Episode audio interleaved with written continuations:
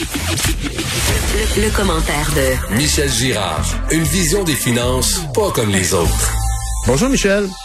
Salut Pierre. Je parlais avec Jean-François Guérin de ce qui se passe à Ottawa, puis je me souviens d'ailleurs qu'à une certaine époque, le gouvernement canadien trouvait qu'au Québec, on, on, exagérait avec nos fonds de travailleurs. C'est vrai qu'on est, les fonds de travailleurs sont très populaires au Québec. Les gens investissent beaucoup. Et d'ailleurs, ce que tu nous mentionnes ce matin, c'est que on peut plus contribuer au fonds, euh, au fonds des travailleurs de la FTQ, mais on peut non, contribuer à un autre ils ont fonds.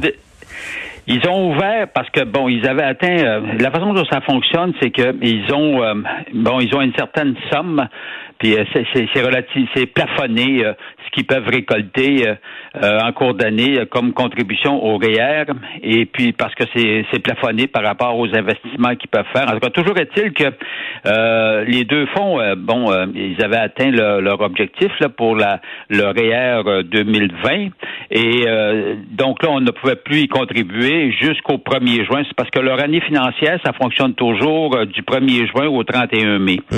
Or, et euh, mais ils ont ouvert euh, évidemment la possibilité d'investir dans les fonds de travailleurs. euh, à partir du 1er juin, puis le fonds de la FTQ, écoute, ça a pris dix jours que déjà ils avaient atteint, c'est tellement rendu populaire qu'ils avaient atteint leur milliard de dollars de contribution. Imagine-toi, là, en dix jours, ils ont ramassé euh, un milliard. Là. Wow. Euh, oh oui, c'est ça. Alors donc, euh, c'est fermé. Tu peux plus contribuer au fonds de la FTQ pour euh, l'année en cours, c'est-à-dire jusqu'au 31 mai euh, 2022. Cependant, euh, il reste euh, le euh, son, son petit frère, son, son petit cousin, Oui. euh, fonds d'action de la CSN, euh, c'est encore possible d'y contribuer. Ça, pourquoi j'ai fait cette, cette chronique ce matin, c'est que euh, ce qu'il faut savoir, c'est qu'eux autres, ils révisent le prix de leurs actions, les deux fonds, là, euh, deux fois par année. C'est-à-dire euh, au 30 novembre de chaque année, premier semestre, puis au deuxième semestre, euh, au 31 mai. Donc, euh, et la révision du prix va se faire en ce qui concerne Fonds d'action le 23 juin. Donc, le 23 juin prochain, là, dans quelques jours, là, euh, ils vont réviser leur prix. Et euh, tandis que le fonds FTQ, son prix va être révisé au 30 juin. Mais pourquoi je- j'insiste les gens, s'ils veulent investir euh, dans un fonds de travailleurs, ben écoute, ce qui arrive, c'est que le prix de l'action, c'est sûr qu'il va monter à partir du 23 juin. Avec t'as un Regarde. gain immédiat. Si tu l'as acheté avant la hausse de prix, oui. pif, tu peux revendre à- à- Ben, avec un ben, bon c'est sûr qu'il va monter parce que, regarde, tu as juste à voir euh, la forte hausse euh, que, que, que les marchés boursiers ont généré ont généré au cours du, du semestre qui s'est terminé le 31 mai. Regarde, la bourse canadienne a monté de 16% New York de 17% L'IQ 120, l'IQ 120, c'est un indice québécois des entreprises, 120 entreprises québécoises qui sont inscrites à la cote de la bourse de Toronto. Euh, l'in- en six mois, ça a augmenté de 18% Bon.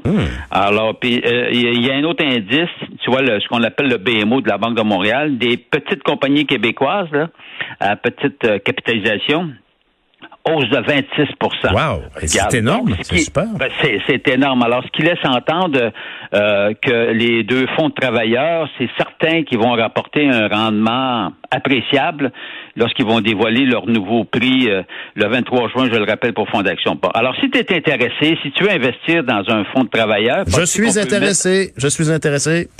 Ouais, ben c'est ça, mais il faut que tu le fasses avant le 23 juin, là. Mais c'est- mais- tard le 22, parce que le 23, c'est trop tard. Mais Michel, Alors, va- honnêtement, je m'excuse de t'interrompre, mais c'est parce que je trouve ça majeur. Il me semble que dans les années précédentes, j'ai toujours considéré investir un REER dans un fonds de travailleurs. Et souvent, le fonds de l'FTQ fermait, entre guillemets, plus tôt que le fonds d'action de la CSN. Mais ça se passait quand même à l'automne, ça. Ah, généralement, il, fait, il, il ferme l'accès vers en- en- au mois de décembre Ben, plutôt, ça. ou bien en janvier. Mais là, ce que si tu veux, euh, euh, ils sont rendus très populaires. La raison est simple. Hein.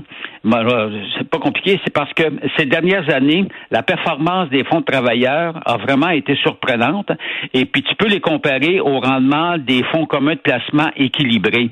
Alors, mais ce qui arrive, c'est qu'ils sont devenus très compétitifs. Mais leur popularité est due au fait que quand tu investis euh, dans les fonds de travailleurs, tu as droit à un crédit d'impôt de Ben 30% Donc, en partant, tu pars avec un avantage de, de, de, de 30 Ben oui. Alors, euh, donc, c'est, très avantageux. Puis en plus, autre avantage, euh, ben, c'est que les fonds de travailleurs, eux, euh, 60, 60 à 70% de ce qu'ils ramassent comme capital est investi dans la PME québécoise, comprends-tu? Donc, ça n'a que des vertus, cette affaire-là, là, honnêtement. Donc, il faut vraiment, pour tous ceux qui l'ont fait dans le passé puis qui croyaient avoir jusqu'à l'automne, c'est maintenant qu'il faut aller s'inscrire.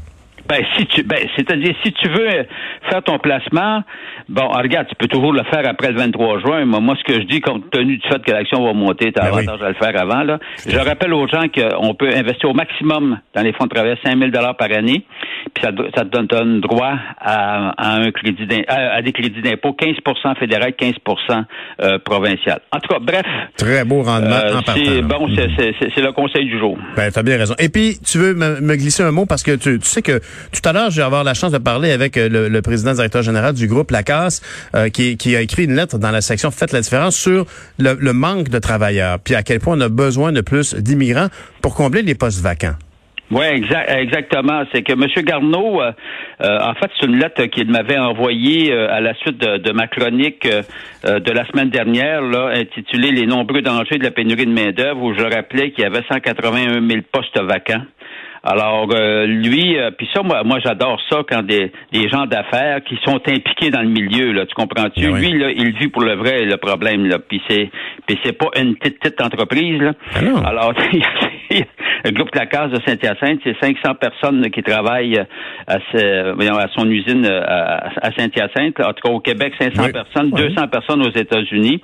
Mais lui, en fait, ce que ce que j'aime de cette lettre-là, c'est que c'est un cri du cœur. Hein, où là, concrètement, il t'explique c'est quoi le problème. C'est clair.